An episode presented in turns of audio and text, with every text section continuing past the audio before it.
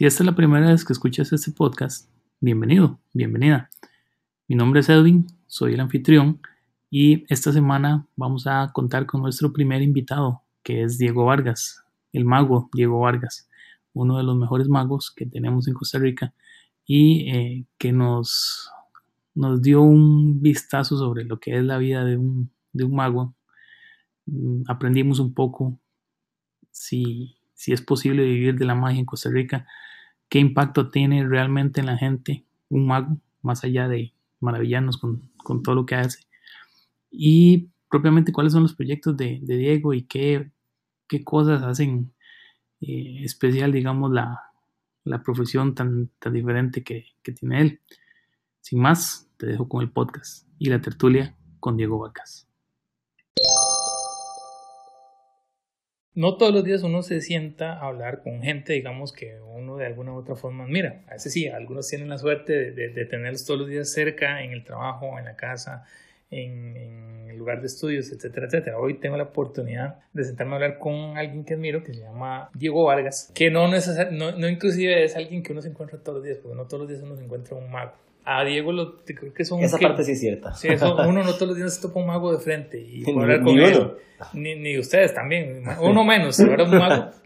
Pero digamos, eh, quizás es una de las cosas, de las cosas más interesantes, digamos, de, de, haber conocido a Diego. Diego yo creo que lo conozco desde hace como cuatro años más o menos. Eh, desde el show, ¿no? Desde el, no, mentira, entonces esto Mucho más. más. Tienen que ser unos, desde unos ocho años. Desde el show TV, que era un difunto proyecto de streaming que había hecho con algunos compas twitteros ocho años, no, sí, ocho años, porque fue como en el 2010, correcto. Sí, tiene que ser como ocho años. Cuando, cuando nosotros, eh, de hecho ni siquiera, todavía no me acuerdo cómo fue que nosotros llegamos a vos, o cómo fue que llegaste yo, vos a yo, yo tampoco, yo tampoco, solo, solo, me acuerdo que fue, es la primera entrevista que me hicieron en, en mi vida. Sí, sí, en, en, algunas cosas, esa es una de las, de las cosas que, han, que, que, quizás ahora con el podcast mucha gente se da cuenta, digamos, el show fue el primer esfuerzo de mucha gente, o la primera exposición de mucha gente al, al público Vos fuiste uno, de hecho, nunca se me va a olvidar porque cuando nosotros estuvimos entrevistando en aquel momento, eh, di, muy entre vacilón y vacilón te pusimos el, mago Ritalina. Ah, es cierto. Porque se me olvidado eso. Para los que no conocen a, Diego, Diego tiene la posibilidad. es un buen nombre. Que es, un buen nombre, sí, lo, lo describe muy bien por el tema de que Diego es, no es que sea hiperactivo. Pero, también. Pero, pero, pero, sí, probablemente es, hiperactivo. Entonces, quizás es el, el, tema con, con él. Eh, la personalidad, digamos, no sé si va, va bien con la magia ese tipo de personalidad o es algo que, que digamos, que vos aprendiste de camino, pero digamos, le queda súper bien. Sí, en, la, magia como, como arte yo creo que también debería obligar, obligarlo a uno a buscarse mucho a uno, ¿verdad? Y vieras que aquí entre nos, eh, más bien hasta hace pocos años, acepté ser el mago Ritalina, porque durante muchos años intenté ser un, el mago así, ¿verdad? Como más, más clásico, así formal. Más místico. Más místico, y ese no soy yo, o sea, entonces la verdad que Sí, salía bien, pero siempre todo sale mejor cuando uno es quien es de verdad. Natural. ajá, entonces vieras que hace pocos años para acá, eh, que más bien me relajo más y soy el hiperactivo que soy toda la vida, en el día a día soy en el escenario. Y disfruto un montón. Es que, y eso, y, eso y esa es la parte interesante. Mucha gente cuando ve un mago, como decís vos, tal vez ve la actitud acartonada, de como así la pose y que, que la, forma. Ah, sombrero de copa y un bastón. Exacto, es que es el concepto normal que uno tiene un mago, pero últimamente y después, digamos, de, haber, de haberte conocido a vos, yo sí me he dado cuenta que hay muchos estilos diferentes de magia, que eso tal vez la gente no lo sabe tampoco. Cuando uno ve gente que es espontánea, que es natural, que uno es, que realmente es así como es en cualquier momento, arriba del escenario abajo del escenario, ya uno, uno como que se siente más identificado con esa persona. E, eso es cierto, sí, yo creo que, yo creo que la, la gente, la gente lee muy rápido las personas que son reales y las que no. O sea, eso es una habilidad que tenemos. Y mm, es, más, es, más, sencillo conectar con alguien que, que yo entiendo quién es a con un personaje ficticio que no sé cómo hacer en la vida real, ¿verdad? Eh, no que esté mal el personaje ficticio, porque hay muchos grandes magos que tienen un personaje súper construido y súper elaborado. Eh, campeones del mundo y bueno, o sea, hay, muchos magos que yo admiro que tienen un personaje en el escenario y no son así en la vida real. Lo que sí es cierto es que creo que con el público normal eh, se van a conectar más rápido con uno cuando saben que el que están viendo en el escenario es el mismo en la vida real. O sea, sí, que no hay diferencia entre el, el, personaje y la persona. mira, cuando ya terminó el show, o más bien, o ya empezó, sí, una de las dos. Uno no se imagina al mago, digamos, como ¿cómo están? Queridos públicos, no sé qué, cuando está comprando ahí en el súper, por ejemplo. Exacto, sí, aunque yo intento, a ver, el, sí, ese, ¿cómo están? Muy buenas noches, señoras y señores. Yo intento no hacerlo ni en el show, o sea, yo intento que este, este que está dando ahorita con vos y con la gente que está escuchando el podcast, o sea, que sea el mismo cuando sube el escenario también, que cuesta cuesta porque de, de, tenés a, alguna gente viéndote así directamente cuesta hacer lo más natural posible, ¿verdad? Pero para eso se trabaja, ¿verdad? Eh, de que ya uno lo están viendo cinco personas o 500 o 1000, o sea, uno se siente observado, ¿verdad? Sí, ya, ya sentí la presión de que, ok, no solamente alguien como yo, digamos, o es, o es la familia que, que, inicialmente es la que me está me está viendo porque por el compromiso de esta familia o los compas que me dicen, porque si no, si no, no le damos confianza a ese chiquito, no sé, ese chiquito no se queda en la calle. Ajá, exacto. Exacto. Entonces, eh, esa parte eh, que, que, mucha gente no lo sabe tampoco, digo, uno no, uno, creo que no, no, la carrera o, la vocación que uno tiene, uno no siempre la descubre desde el primer momento en que nació. Es el encuentro de un camino. ¿Vos cómo te diste cuenta que vos querías ser mago? No, yo creo que son, son varias cosas. Una, eh, siempre me ha gustado mucho hacer sonreír a la gente, ¿verdad? Eso es una cosa que desde que tengo uso de razón me gusta muchísimo. El típico monito de la clase, el que anda, el que anda viendo cómo hacer sonreír a la gente. Eh, tengo que decir, sin, sin jugar así de buena persona, que ni siquiera es un tema de, de ven qué gracioso soy. O sea, me gusta que la gente se sienta bien. O sea, y si veo una persona y por ejemplo, me acuerdo cuando estaba en, Pastoral Juvenil, llegaba alguien nuevo y no se sentía cómodo. Yo me acuerdo que siempre intentaba, o sea, me, me, gusta que la gente que, esté, que está en un lugar se sienta bien, ¿verdad? Y la risa, sin duda, es una, una forma pues muy rápida de, de, lograr eso, ¿verdad? De las mejores, sí. Sí, sí, sin, duda. Y entonces, claro, eh, además luego mi papá eh, hace magia, ¿verdad? Y cuando estábamos pequeñitos, él hacía magia, magia en las fiestas de, de nosotros. Ah. Entonces, de, claro, también quiere ser como los papás, ¿verdad? claro. Luego me di cuenta que uno de mis actos de magia favoritos en el que desapareció una piedra, en mi papá desapareció una piedra, eh, la tiraba, pero la que la atajaba era mi mamá. O sea, que el crédito es de mi mamá. Todo el mérito. La, mitad del, del, truco era Sí, el 70%. Mi papá solo la tiraba. Mi mamá volaba, ¿verdad? Por todo lado. Eh, y entonces, eh, me, acuerdo, me acuerdo de sentir esa sensación que le deja a uno la magia, que además tengo que decir que hasta el día de hoy la, la, busco sentir cuando veo magos que son, de, pues, de a ver, un, un, mago en realidad no es tan difícil que se sorprenda. En realidad no es tan difícil sorprender a un mago.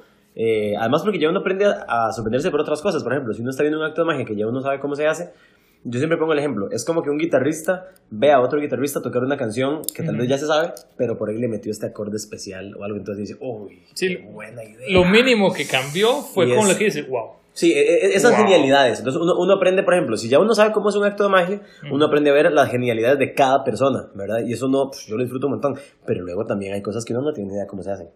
O sea, eh, el año pasado estuve en España, que creo que es la meca de la magia a nivel del mundo, a nivel mundial, es el lugar más importante de magia en el mundo. Y de, yo estaba, o sea, con la boca Como esponja, Así Exacto, sí, ¿no? Y con, un chiquito, o sea, yo no podía creer lo que estaban viendo en mis ojos, que eso era real. Y yo decía, puchica, yo no entiendo. Y se supone que yo, a ver, y yo estudio esto, pero no entiendo. Y claro, también la magia enseña humildad porque es un arte tan amplio, en el, es un arte en el que es imposible que lo llegues a, a, es imposible llegar a saberlo todo, es imposible. Entonces siempre uno se sorprende. Entonces recuerdo estar pequeñito y tener esa sensación de, wow, ok, ok, ok, ¿sabe? Esto ¿Qué acaba de pasar acá? ¿Qué fue lo que hizo? Ajá, esa sensación de que lo que estoy viendo es, o sea, es que estoy viendo algo que es fuera de lo normal. O sea, imagínate a alguien que vio, no sé, un alien. Y dice, wow, esto no debería estar aquí. Bueno, esa sensación la tenía yo pequeñito. Y luego mi tía Gila, luego mi madrina también, eh, Vicky, me regalaron unas cajitas de magia. Y ahí empecé con, pues a, a, darme cuenta que yo le podía hacer sentir eso a la otra gente. Ah. Eso es pequeñito. Ya luego, pues, conocí otros magos, Alejandro Navas, Mayro Nivito, eh, magos que tienen mucho más tiempo que yo, ¿verdad? Max, Andrix, eh, Santisteban, bueno. Todos estos ticos. Sí, bueno, no, Max es argentino y Andrix es mexicano. Pero siempre estuvieron sí, sí, sí, sí, aquí, digamos, exacto, su, su, arte. Ajá, y, y, la verdad que me apoyaron mucho porque de, ellos, cuando yo llegué ya ellos tenían bastante. Y me apoyaron bastante y luego fue que en 2011 fui a estudiar, bueno, fui al Congreso de Magia Latinoamericana en Guatemala y luego eh, ahí, ahí, sí tengo que decir que también es un momento importante porque como que vi que muchas cosas, a ver, la magia en Costa Rica sigue siendo lastimosamente todavía pequeñita, aunque tenemos muy buenos magos y hay un grupo que ha ido creciendo muchísimo, la verdad es que no nos podemos comparar con Argentina, con Colombia, con muchos países que son... Por tamaño, digamos, es más probable que... Sí, por tamaño, pero también, también es que ya hay, son lugares con, de, con más recorrido, o sea, es la, es la realidad. Pero bueno, la cosa es que entonces en Guatemala llegaban magos de los mejores del mundo y como que me explotó la cabeza y dije, wow, esto puede ser posible. Y ya empecé a hacer shows, a trabajar en shows en el 2008, a hacer showcitos ahí, 2009 en realidad. Y eh, o sea, nosotros descubrimos la estrella en el 2010 porque estaba, estaba creciendo. De hecho, ya en 2010 yo uno decía, ¿cómo hizo este man? Yo todavía tengo la, digamos, una de las pocas cosas que yo me acuerdo de esa época es cuando vos fuiste al show y, y, nos hacía los trucos y nos lo repetías y nos repetías una y otra vez y todo, ah, pero ¿cómo es que hace? Pues Entonces, esas son las varas que a veces uno, uno como, como, como no aficionado a la magia, pero que si uno le gusta ese, ese tema de, de, la magia, uno dice, ¿cómo es que está haciendo este chaval? Primero que fue la misma reacción así como Sí, sí, muchas cosas. Es la, es la, misma que, que, exacto, exacto. ¿Cómo, está, cómo, cómo esto es posible? están haciendo cosas que no sabía que se podían hacer. Es más, cosas que aún no imaginaba que se podían hacer. En 2013 fui a Chile y luego fui a estudiar magia a Sudamérica, a Colombia, Uruguay, Argentina, ¿verdad? Y, Pero sí, como que fue sin. O sea, yo honestamente sí quería ser mago, pero honestamente no, no pensé que fuera una realidad. Además de que la sociedad tampoco te invita a que lo cumplas. O sea, esa es la otra, digamos. Sí, estudia y sea abogado, estudia Exactamente. Estudia ese mago. No, esa no, muchacho, eso no le, no, le podemos dar platica qué pena, mira, sí, me da mucha pena. Pero hay otras, hay otras. Busque otras de las que están en la U y dedíquese a eso, aunque usted quiera ser mago. Pero bueno, ahí eh, te terminé siendo mago y soy. Le, tengo, le doy muchas, gracias a Dios, a la vida, a la gente, a los clientes, ¿verdad? Porque puedo de, todos los días hacer lo que más me gusta hacer en el mundo, que es hacer magia. Y, sí, que esa es la parte a veces más complicada, digamos, porque en, en este mundo creo que hay una, una de las cosas más terribles es querer hacer algo, tener la habilidad para hacerlo y no poder vivir de ello. Que le pasa, le pasa a casi que toda la gente que, que de alguna forma vive del entretenimiento. Sí, bueno, no sé cuál es el porcentaje, pero sí hay gente. Es más, hay, hay algunos de los magos más grandes de la historia que no se dedicaban a la magia. sí, como el hobby. Sí, sí, sí. Eh, creo que también, a ver, esto, esto lo, lo, pensé hasta el año pasado, creo que también eso ayuda, porque cuando uno trabaja en esto, uno también depende hasta cierta medida de lo que necesite el cliente. Entonces, por ejemplo, yo, qué sé yo, yo quiero hacer, quiero estudiar las monedas a través de la mesa. Es un clásico de la magia, entonces, y hay 7000 versiones. Entonces, yo quiero estudiar monedas a través de la mesa. Pero me llama un cliente y me pide que haga un acto en el que pasa esto y esto y esto que ya no puedo estudiar atrás de la mesa. me toca estudiar lo que necesita el cliente. Te cambió absolutamente todo. Totalmente. Entonces, yo, yo a veces también he, creído, también a veces he creído que eh, si la magia solo es un hobby, de repente es una gran ventaja porque puedes estudiar lo que querés. O sea, puedes dedicarte a ensayar lo que querés y a estudiar lo que querés, que no es el caso de los que, o sea, a ver, no es el caso al 100% de los que nos dedicamos a esto. Porque sí, la verdad que sí estudio cosas que no necesariamente me van a servir mucho en los shows comerciales, pero que yo quiero sacar. O sea, como imagínate, no sé, el guitarrista que un día dice, quiero tocar, no sé, la guitarra con los pies. ¿Por qué? Porque me dio la gana. y punto. tocarlo con los pies. Exacto, y punto. Y eso lo, lo ocupan los clientes, nadie lo ocupa. o sea, exactamente. Sí, Bueno, entonces, hay cosas que hago que yo sé que no necesariamente son las que necesita mi parte comercial, pero bueno, sí, eh, mucho, lo que decís es cierto, muchos de los grandes magos, no muchos, pero hay, hay, hay, hay, bastantes casos, eh, que no se dedicaban a la magia, ¿verdad? Y estamos hablando de, de, magos de mucho peso histórico. Por ejemplo. Por ejemplo, Arturo de Ascanio. Arturo de Ascanio, bueno, para mí el mago más importante de la actualidad se llama Juan Tamariz. Arturo de Ascanio es el profesor de Juan Tamariz. Okay. Y es de los primeros, es el, creo que los más grandes teóricos en español que tenemos. Eh, mucha de la teoría eh, mágica de movimiento es de Ascanio, la que estudian incluso en Estados Unidos. Eh, la magia de Ascanio se llaman los libros. ¿Él es de qué nacionalidad? Es español. español Y Arturo de Ascanio desarrolló un montón de conceptos teóricos que a la larga son muchas veces más importantes que los técnicos, digamos, ¿verdad? y él era abogado, no se dedicaba a hacer shows. Eh, ajá, Nunca hubiera esperado ser un abogado. Ajá, sí, sí. Saludos a los abogados. Saludos a los, todos los abogados que nos escuchan. Al rato usted es el futuro Arturo de Ascanio, el futuro gran teórico de la magia.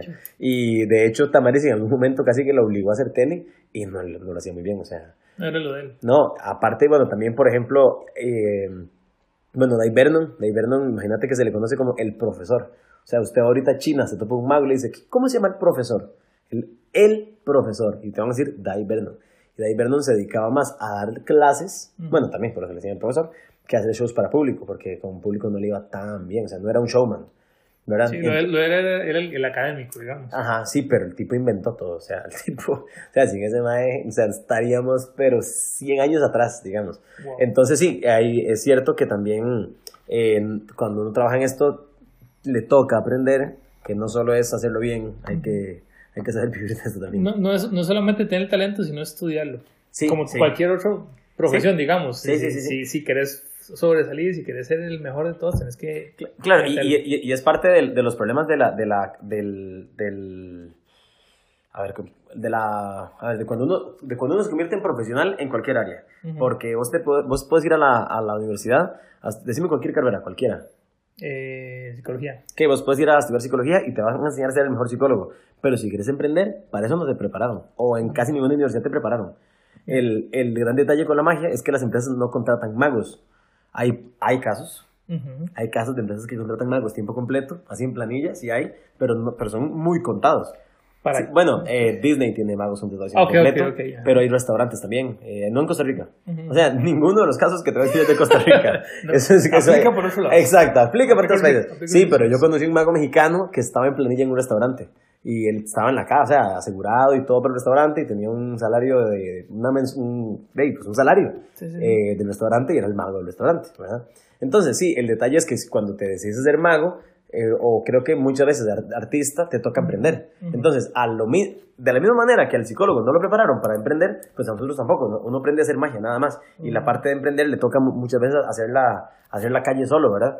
Eh, aunque sí hay métodos y ayudas, pero muchas veces es solo. Sí, es, es mucho prueba de error. Que sí. también, digamos, no hay, no hay profesión que no, no implique hasta cierto punto prueba de error, excepto si es un médico que eh, sí, por, seria, Si un médico está escuchando esto, por favor, nada de prueba y error. Prueba, nada, exacto. Porque Ajá. al final de cuentas, ese, ese es que quizás como termina uno aprendiendo montones. El mejor echando perder aprende, digamos. Esa, sí. esa, esa, esa, es la frase. Sí, y quizás, sí, Y quizás y vieras... en el, en el digamos, en, el, en, el, en, la, en la variedad que existe, tan grande de, de magia, tipos de magia, eso es como la, la, parte, tal vez en esto no es bueno, pero en esto otro sí. Sí, sí, hay solo, que, hay que, solo hay que cuenta, hay que, hay que hacerlo. Hay que descubrir, y la magia tiene otro, otra cosa complicada con eso, y es que la gente no, no tolera mucho los errores en la magia. De hecho, la gente está buscando los errores en la magia. Entonces, cuando salís, y, y, y además algo que, tiene, que es muy cruel también de la gente, eh, no es culpa de la gente, o sea, si la gente dice, ok, este es un mago, la gente no le importa si ese mago tiene dos años, o tiene 10 años o si es Copperfield, no le importa. Uh -huh. La gente quiere ver magia bien, ¿verdad? Entonces, y, entonces claro, eh, eh, al inicio eso es bien complejo. Eh, mi, mi, maestro dice que, eh, Maironi dice que hay una, él tiene una teoría muy interesante en la que él dice que la gente lo juzga a uno según el nivel que, que parece uno tener. Uh -huh. Y eso tiene sentido porque hay cosas, ya, yo he visto videos míos de hace 7 años, 8 años, Ay, que yo digo, ¿qué es eso? O sea, me da una pena, honestamente. Y la haciendo? gente le encantaba. Uh -huh. Entonces yo, puede ser que la gente como que decía, ah, mira, y mira, dos, juzguémoslo como de unos dos años de estar haciendo magia. Uh -huh. Puede ser. Pero, pero, pero sí, sí, en la prueba del error, en la magia eso sí es complicado porque la gente te busca el error. Sí, porque uno está esperando para tratar de descubrir cuál, cuál fue el truco. La, ma la mayoría de personas sí. sí. Porque, porque al final uno, uno, lo ve, digamos, uno, ¿qué fue lo que está haciendo? Claro, la ventaja es que uno... Eh, está en desventaja, por decirlo de alguna forma. La Porque uno no sabe cómo va a terminar el truco, qué va a pasar. Eso que decís es demasiado cierto, demasiado inteligente y quiero decirle a la gente que intenta descubrir el acto de los magos, están en desventaja y van a, o sea, a ver, es que no es, es que no es ganar y perder, o sea, aquí, aquí esto quiere ser una pausa. El mago no intenta engañar a nadie. O sea, yo no, yo no quiero que nadie piense que yo tengo poderes. O sea, yo estoy diciendo que estoy creando. No? Ah, no. ¿Qué? Bueno, ¿Cómo? se acaba el podcast, pura vida. Nos vemos. Oh, Doctor Strange, pase por favor. sí, o sea, yo no quiero que nadie crea eso. Uh -huh. eh, ver, a un, ver un mago no es una competencia uh -huh. de ver quién es más inteligente o no. O sea, porque es que además, es, además te toca armar un rompecabezas con demasiada poca información. Y además, cuando uno monta un acto de magia, una de las primeras cosas que uno hace es ver las cinco cosas primeras que puede pensar alguien de cómo se hace y uno va limpiando. O sea que de verdad, o sea, así te lo digo, es, es complicado. Disfrutarlo. Uh -huh. O sea, mi consejo es disfrutarlo porque si no, todo dolor de cabeza. Un primo mío que es ingeniero y yo uno de en el Magali. Uh -huh. Y entonces el, el primer acto eh, que hizo uno de los magos invitados era de no, no, tenía mucho sentido mentalmente con muchas de las cosas de la magia. O sea, uh -huh. lo que estaba pasando no tenía lógica. Y el mago pasó bravo todo el show. Sea, es que ese primer acto me tenía, es este, y pasó enojado. Sí, no disfrutó el resto por ese primero. Exacto, y claro, eh, entonces sí, mi consejo, si están viendo un acto de magia, es sean niños otra vez, disfrútenlo, porque de todos modos van a intentar armar un rompecabezas con demasiadas pocas piezas, o sea, les van a hacer falta la mitad mínimo. Hace muchos años yo había visto en esos, esos no, no sé si serán mal, mal llamados shows de magia o mal llamados shows que explican magia, que eh, a veces el, el, éxito de, de, la magia es que uno como persona, digamos, como espectador, está deseando que lo engañen. Es inconsciente, uno no lo sabe, pero uno está deseando que lo sorprendan. Entonces, eh, eh, al, al, desear que uno lo sorprendan, o que te, te, te maravillen y digo, ¿cómo fue que hizo eso? Quizás uno es como cuando baja las defensas y, y omite cosas. Sí, sí, de hecho, a, a ver, digamos, pues uno, uno a, uno le toca prepararse para todo el tipo de público. A uno le toca prepararse para el público que quiere dejarse sorprender y para el que no. Y le toca sorprender a los dos. Y te ha tocado público complicado. Sí, claro, o sea... Que diga, no, no, es Sí, sí, sí, sí, sí. Y, ya, y, y, por cierto, ya uno tiene medidas también, o sea, ya, ya... A ver, creo que todavía me pueden pasar cosas más, todavía, obviamente, pero de nueve años, eh, de ya me han pasado, creo que la mayoría. O sea, hace mucho no me pasa nada nuevo, te voy a ser sincero. O sea, como que a ver, sí, el, el público, sí, sí, hay, hay públicos hay públicos difíciles. Honestamente, no me pasa tanto. Eh, yo, yo creo que, y aparte cuando hablan por el show, intento que, que, la gente entienda eso. O sea, eh, aquí venimos a, a, que este rato sea un rato muy bueno para todos, eh, incluyéndome a mí, ¿verdad? Pero sí, sí, sí pasa. Y uno aprende a detectar las caras y las miradas. Pero de, lo bueno es que ya te, te, ha pasado tanto. Te ha pasado tanto, tanto que yo no tiene 10.000 herramientas. O sea, el, el, el, mejor improvisador no es el que piensa más rápido, es el que tiene más herramientas. El que ya previó muchas de las cosas. Sí, sí, sí. Y, el, y, o sea, si te toca arreglar una casa con un martillo, es muy difícil porque si te dan una Daisy te dan una ferretería entera y te va muy bien. Sí, claro, de ya pues uno ha desarrollado herramientas y entonces sí, sí, sí, sí me ha tocado público complicado. Pero sí, yo creo que la gente tiene un, un hay un, ¿cuál es la palabra correcta? Hay un deseo y hay una, hay una búsqueda de lo que no entiendo que es, pro, es propio al ser humano. O sea, hay una, hay, una, hay una curiosidad por lo que no entiendo que es muy, muy propio al ser humano y que está en el ser humano desde los principios de los tiempos. O sea, entonces sí, eh, yo creo que además, además la magia es un arte muy sólido, porque es un arte que no ha variado mucho en 4.000 años, ponele. O sea, si yo te pregunto cuánto ha variado la música, cuánto ha variado el teatro, cuánto ha variado el cine, que aparte es renuevo, o sea, eh, han, variado muchísimo. Es más, el cine en poco tiempo ha variado un montón, pero la magia es, es, es, un arte demasiado sólido, o sea, hay actos que se hacían hace 4.000 años y todavía se hacen hoy, iguales, o sea, así. No ha cambiado absolutamente nada. Digamos, hay muchos actos que se han cambiado ahí, obviamente tenemos cartas de diferentes materiales, tenemos muchas cosas que no se tenían antes, pero yo, yo eh, voy, a ver, hay actos que se hacían hace 4.000 años y se hacen así iguales el día de hoy y sorprenden a la gente igual. O sea, que es un, es un arte que, que de verdad sorprende mucho. O sea, eso, eso, es mi, ese es sería mi resumen. El resumen, ok. Ahora, vos, vos mencionas algo, digamos, que, que, el buen mago tiene que ser improvisador. ¿Qué otras cosas tiene que tener el buen mago? Mm. Bueno, te, eh, te voy a dar los... Te voy a dar los, las características del mago perfecto, según uno de mis maestros, que se llama Luis Otero, eh, venezolano. Eh, él dice que, ojo, es el mago perfecto, ¿eh? Y creo que solo Juan Tamariz entra ahí. Es el eh, único que cumple los cheques. Ajá, los cinco, son cinco. El mago es, eh, pues es un buen showman, ¿verdad? O sea, es bueno. Y ahí yo creo que entra la parte de improvisación. Es, es bueno técnicamente. O sea, que sabe hacer lo que hace, lo hace muy bien técnicamente hablando. Ahí, en la técnica, también es muy importante la improvisación, porque entre más técnicas conoces y eso. Claro. Eh, pero además es, es, creativo, o sea, que le aporta cosas a la magia. Además, es, además tiene, ah, tiene cultura mágica. O sea, cuando yo te presento un acto de magia, yo sé quién inventó ese acto de magia, sé por qué inventó ese acto de magia, entiendo la parte cultural, pero además entiende de psicología mágica y filosofía mágica, que es un, una de las ramas más deep down, ¿verdad? que, sí, sí, muy underground, que uno dice, mae. Eso existe. Probablemente la gente cuando escucha eso se pone la cara que tengo yo en este momento, como, ¿cómo? Filosofía, sí, psicología. Sí, sí, hay, hay, libros enteros solo de psicología mágica, o sea, que no te enseñan ni un solo acto de magia en solo psicología. Entonces es, el mago perfecto. O sea, por ejemplo, un, pues un Copperfield. Un Copperfield es muy bueno en la mayoría, pero, pero no, ha hecho, no ha hecho muchos aportes. O sea, y no tiene culpa. Además, creo que tiene un trabajo muy complicado eh, en el que no puede fallar. O sea, Copperfield no puede fallar. Entonces Copperfield tiene, se rodeó de magos súper creativos y tiene un, un set de, de consultants. Ah, bueno, hay, hay magos que se dedican solo a hacer magical, magical o sea, consultants, eh, magical, magical consultants, consultants. Ah. nada más. Hay magos que solo son historiadores. Eh, hay, hay- Es como un, un, un submundo, digamos, sí, sí, sí, como el que nosotros vivimos y en el que nos desempeñamos, pero solamente dedicado a la magia. Sí, sí, hay, hay, filósofos, hay- psicólogos, hay consultores, hay historiadores. hay historiadores. hay, hay profesores, eh, sí, sí, hay, bueno, hay magos que luego, eh, por ejemplo, eh, Mike, un buen amigo eh, en Estados Unidos, que Mike es mago, pero además es director de teatro. Entonces Mike se dedica a dirigir eh, varas muy complejas de magia y, y muy pequeñitas. De hecho, a mí me ayudó con un acto y, pff, y un acto así, o sea, que yo diría sencillo y me ayudó, me cambió el acto.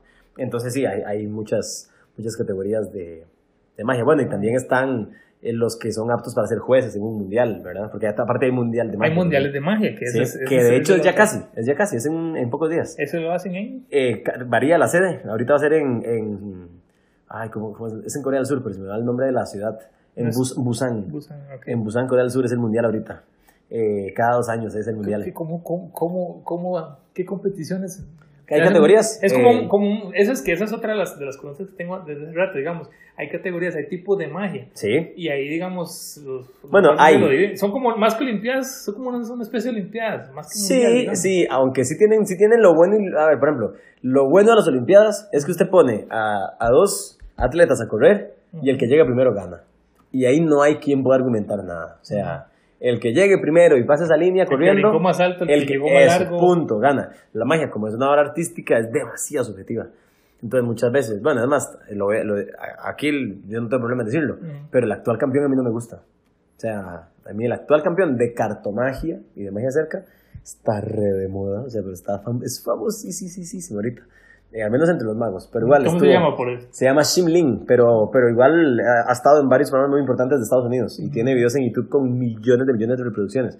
El, el tipo es muy bueno, es muy bueno, pero es que ah, es un estilo que a mí no me gusta mucho y me parece que, ay, o sea, no sé, yo no, a mí no me parece que sea el mejor mago del mundo. O sea, ese es el detalle, que si cuando te viene el Mundial de Fútbol, la selección que gana, es la selección que es la mejor selección del, de- del Sí, mundo. que quedó, quedó, sin lugar a duda demostró que es la mejor. La le del pasó a mundo. todo por. Exactamente. Para mí, Shimling es un mae súper habilidoso, pero, pero muchos, de los, muchos de los magos contra los que él compitió a mí me parecen mejores que él. Mm. En, son más completos, ¿verdad?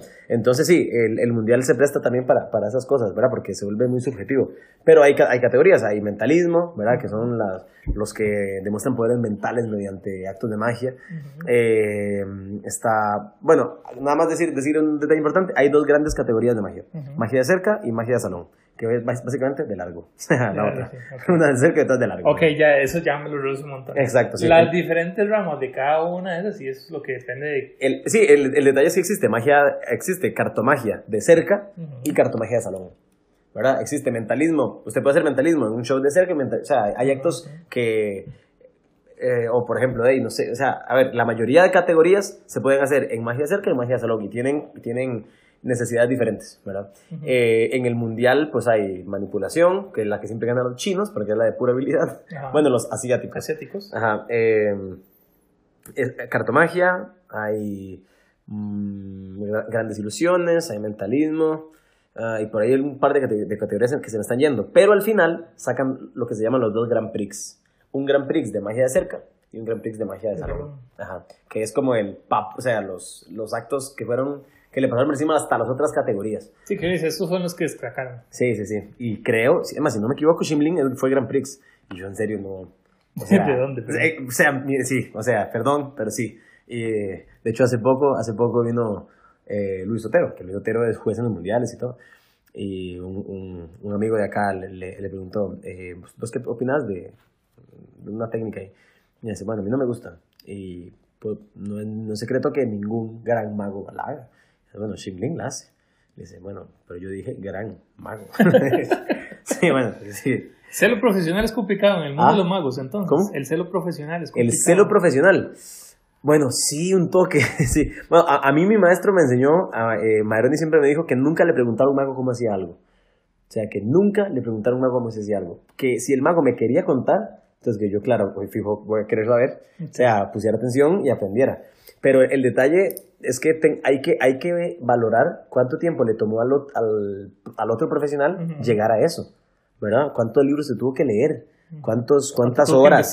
Exacto, ¿cuántas horas le dedicó a eso? Como para que yo le diga, ¿cómo es esa vaina? O sea, no es justo. O sea, es, es, un arte en el que a, mí me parece reválido que a uno le cuesten las cosas. Es como los que llegan a pedir el trabajo final faltando 20 minutos para entregarlo. Exactamente. Ah, pero o sea, exacto, no dormí. O sea, yo no dormí, me pasé metido en la compu. A vos no te costó nada. Exacto. Entonces, el, sí, con respecto al ser profesional, sí, yo, a mí me enseñaron a no preguntar cómo se hace algo.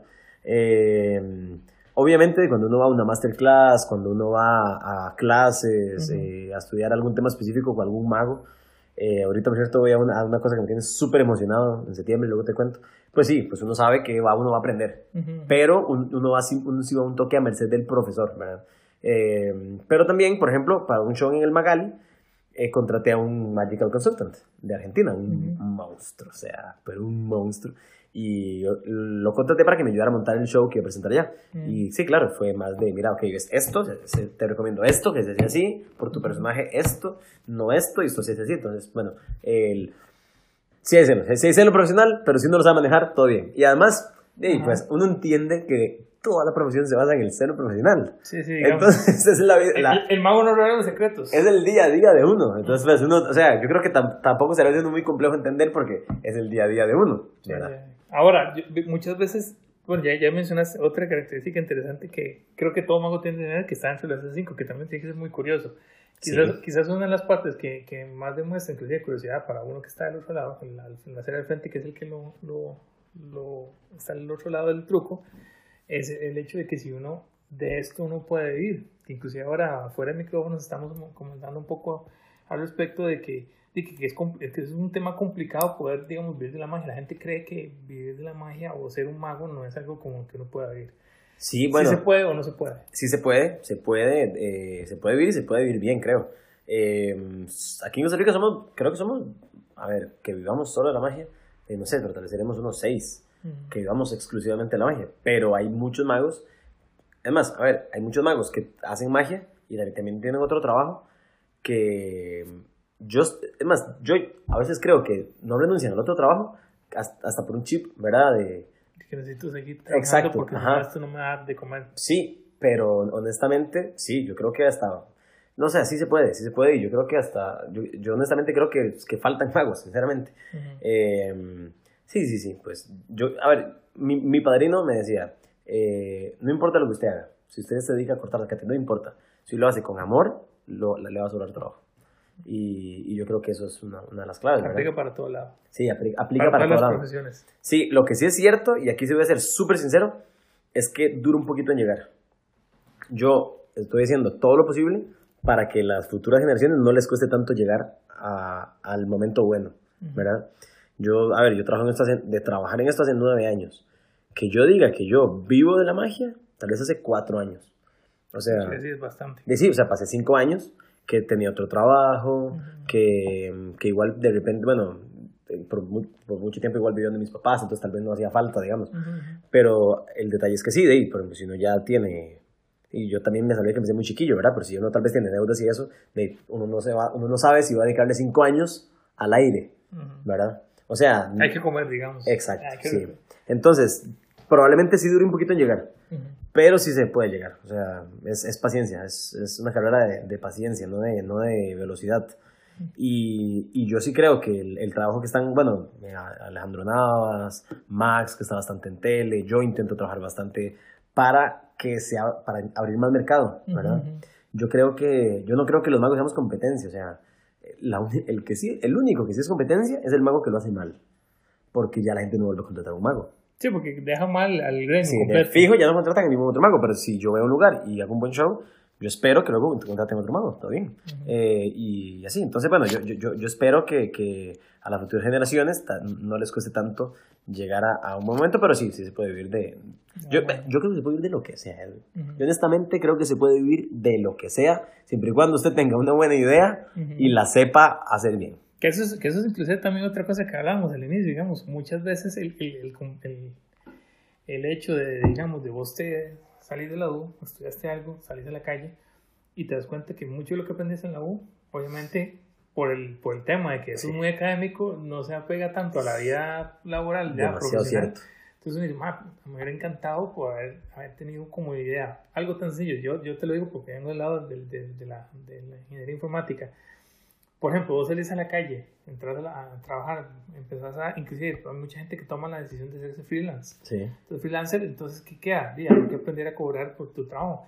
¿Quién te enseña a cobrar tu trabajo? Sí, ¿Cuánto, ¿quién, ¿quién, te dice, ¿Quién te dice a vos, mira, cuánto, cuánto puedo cobrar por un programa, por una página, por un show? No, total. Y, no, y, uno se deja las tortas. Claro. Uno se deja la torta. Yo me acuerdo que un cliente grande una vez eh, me pidió una cotización y era una cotización en la que había más artistas. Entonces yo llamé a, no magos, pero otros artistas, y llamé a varios amigos. Y me acuerdo que había un amigo que estaba ocupando mucho el trabajo. Entonces yo cobré barato, porque el mago ocupaba, en serio ocupaba lo que sea. Y resulta que ese cliente ya había trabajado con otro amigo mago.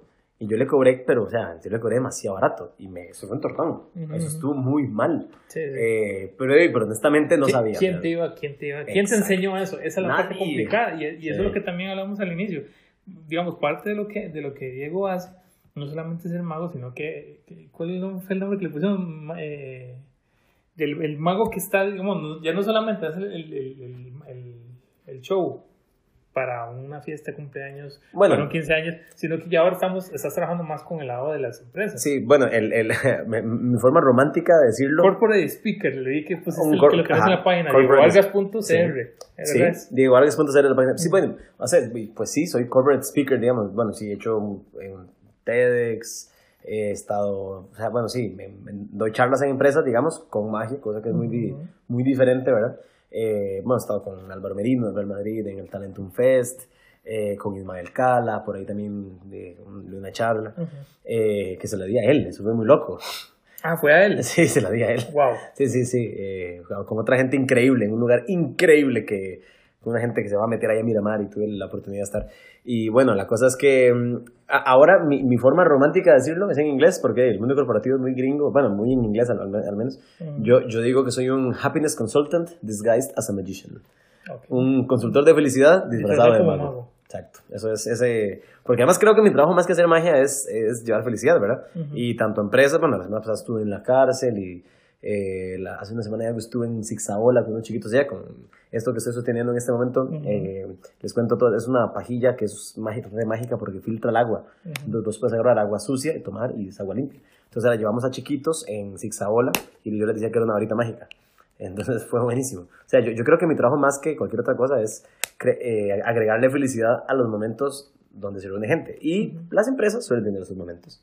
Así que eso es lo que principalmente me dedico. Que esa es una, una de las partes interesantes, digamos. Yo hace mucho, hace mucho tiempo tenía la idea, digamos, de que los magos, gracias me di cuenta que no es así, los magos son como para los shows familiares, shows de infantiles, eh, infantiles eh, 15 años, ya cuando, digamos, todavía 15 años ya casi no hacen 15 años, pero digamos, hay gente que todavía los hace. de hecho, hice, hice, una fiesta de 15 años de magia hace como semana y media. Todavía hay gente que los hace entonces. sí, entonces y, los puedo hacer, me contratan. Todavía, lo pueden hacer, digo, y pueden encontrar la información de, de, de en Facebook, en Twitter, ahí en la descripción del, del, del, podcast, ahí va a quedar toda esa información para que, para que ustedes puedan contactar a Diego después si están interesados.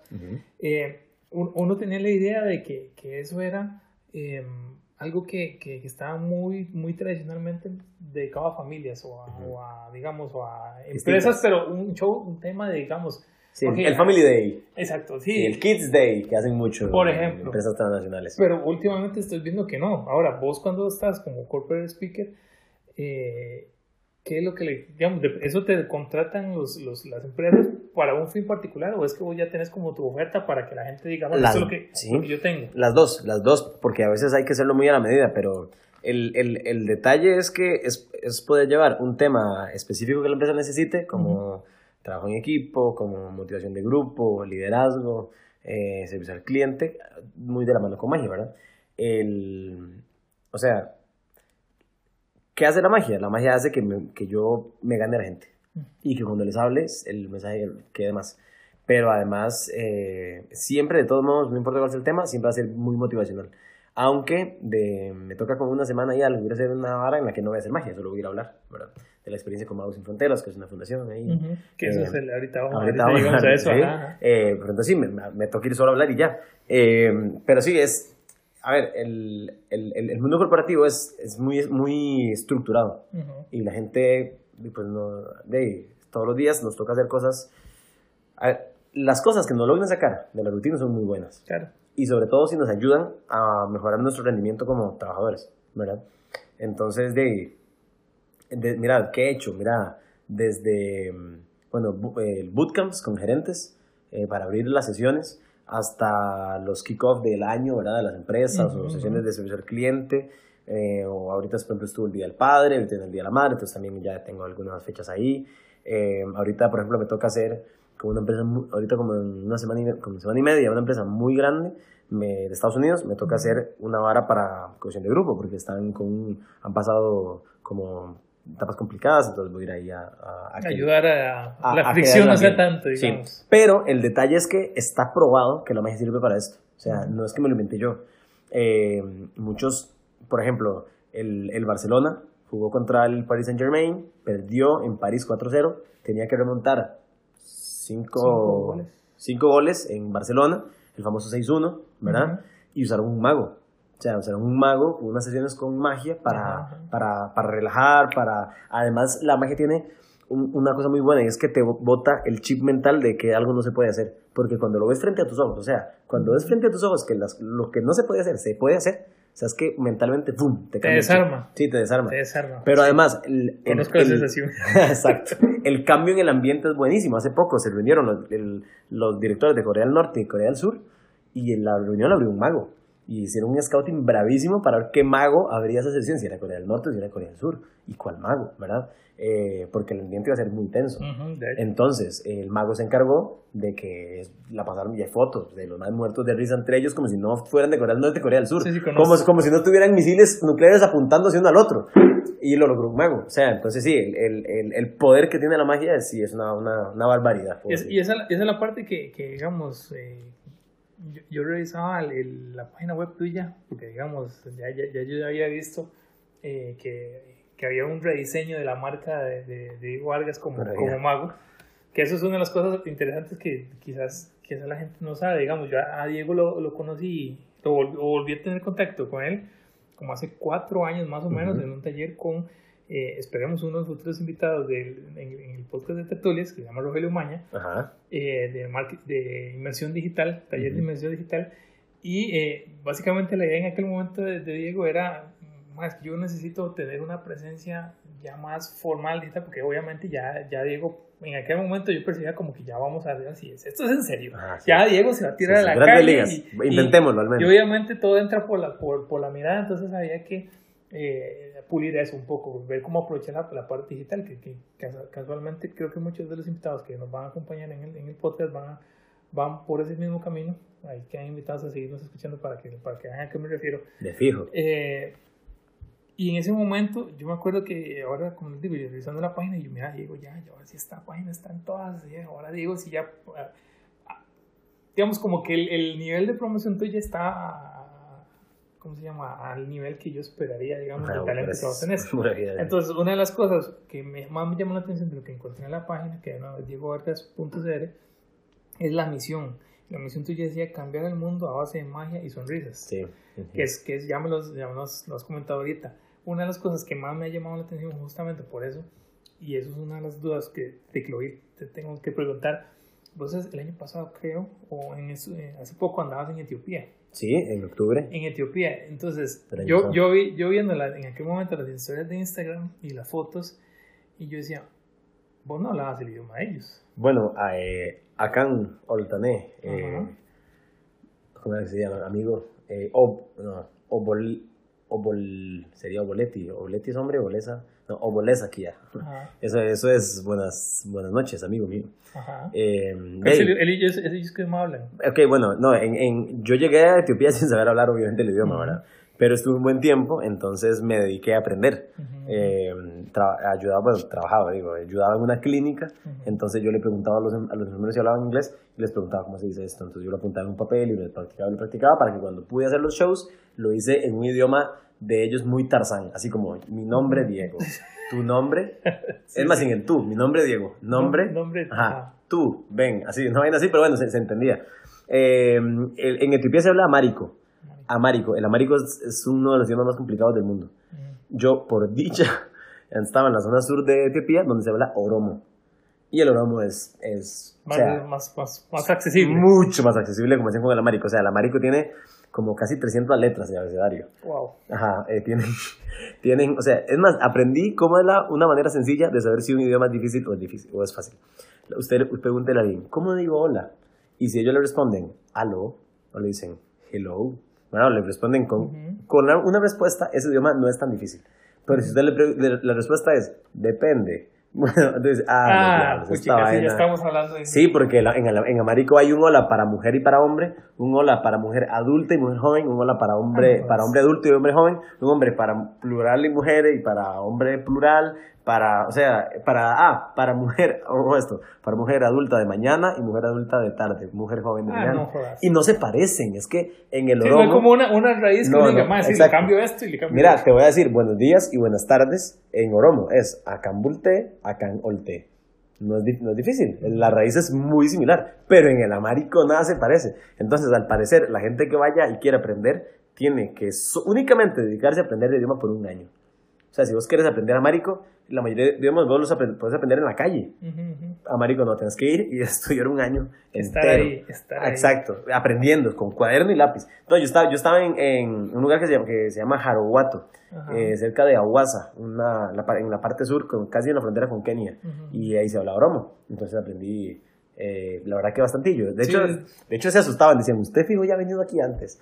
Eh, y yo, no, no, es que paso todo el día practicando el oromo, así como loco. Sí, claro. Pero ahora, eso es una de las cosas interesantes, digamos, en un país, en un continente, con una lengua completamente diferente, y yo veía la interacción que vos tenías con los chiquillos, porque eran muchos chiquillos que estaban ahí, eh, y los chiquillos muertos de la risa, fascinados, y yo, ¿en qué momento Diego pudo sobrepasar la barrera del idioma, porque ya vemos que no está tan, tan complicado el idioma, el idioma es complicado, pero creo que a veces eso, eso no es tan, tan, tan importante como el hecho de que, digamos, vos con la magia le hablabas a ellos y ellos les entendían. Sí, porque, porque es que la, la, magia es un idioma por sí mismo, digamos, cuando ves que algo desaparece, te asustas, no importa qué idioma hables. O sea, bueno, no te, digamos que la palabra también es asustar, pero te sorprendes, no importa qué idioma hables. Eh, Sí, bueno, también cuando, cuando hubo la crisis de africanos aquí en la frontera sur, ahí también fui. En Etiopía, la única ventaja es que el, como el tercer idioma es el inglés. Entonces, de repente, saben algunas palabras, algunas, eh, pero muy pocas. Pero cuando estuvieron aquí los, los eh, migrantes africanos en la frontera, la mayoría hablaban francés. Y yo de francés no sé nada. y, lo, poquito que explicaron en el colegio. Ajá, y menos, yo menos de eso. Y, y la cosa es que estaba allá y aparte no tuve tiempo ni, ni, ni estudiar palabras ni aprender nada. Uy, se me hizo un poco complicado. Eh, porque además llevaba cosas no tan visuales. Para Etiopía sí llevaba cosas un poco más visuales que no tuviera que explicar tanto. Pero sí, eh, Tom Berner, que es del, pues, el fundador de, de, una organización que se llama Magos Sin Fronteras, él dice, o sea, la magia es un idioma. O sea, yo no, yo no hablo hindi, no hablo Inglés, no hablas chino, no ah, Pero cuando hago esto, todo se sorprende. Y creo que también eh, la, magia saca mucho la, universalidad de todos, ¿verdad? Porque de ahí, le he hecho magia a gente de Hollywood y te juro que se, se sorprenden igual que el chiquito de Etiopía. O sea, idéntico, o sea, no, no, no, cambia, no cambia nada. Y el mismo acto, además.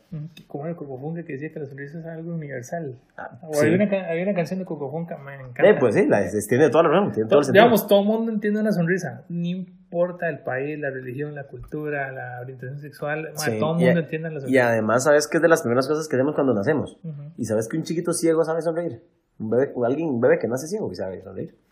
Es de las primeras cosas que hacemos así, como empíricas. Sí, eso ya, ya eso ya no se lo quita. como el instinto. Eso usted no se lo quita a nadie. Ajá, no importa. Entonces sí, de ahí pues eh, el, esa es la misión, intentar aparecer todas las servicios que se puedan. Y eso nos lleva al, al hecho que, de, que mientras ahora de Magos Sin Fronteras, Magos Sin Fronteras eh, es una organización a nivel mundial porque literalmente no tiene fronteras. Literalmente bien ahí. No tiene fronteras y eh, Y el capítulo de Costa Rica fue, lo empezaste vos. ¿O ¿Cómo fue el tema de Magos Sin Fronteras en Costa Rica? Sí, bueno, eh, junto con un, junto con un, un equipo ahí eh, que le, también le debo mucho. Bueno, eh, Magos, Sin Fronteras está en varias partes del mundo. Yo lo conozco desde el 2011 y lo intenté traer en el 2011. O sea, yo le escribí un mensaje a Tom diciéndole que admiraba mucho el trabajo de ellos, que cómo podía ayudarles y no me respondió absolutamente nada. O sea, pero literalmente absolutamente nada. Y después en un, en un taller con el, con el mismo Rogelio Maña, a quien te invitamos a ser parte de este podcast, eh, llegó una muchacha a decirme, eso fue en 2015 ya, que había una, organización que se llama Magos Sin Fronteras, que la quería entrar a Costa Rica. Y mm, la historia larga es esta. En 2011 el proyecto no, había abierto en Colombia. El proyecto en Colombia abrió en 2012 y eso es muy importante porque entra Mentor, eh, un mago colombiano. Y Mentor es un ingeniero. Un ingeniero que la tiene toda hecha allá, si no me equivoco, en HP. O sea, mago es un pro en HP y el, el mago.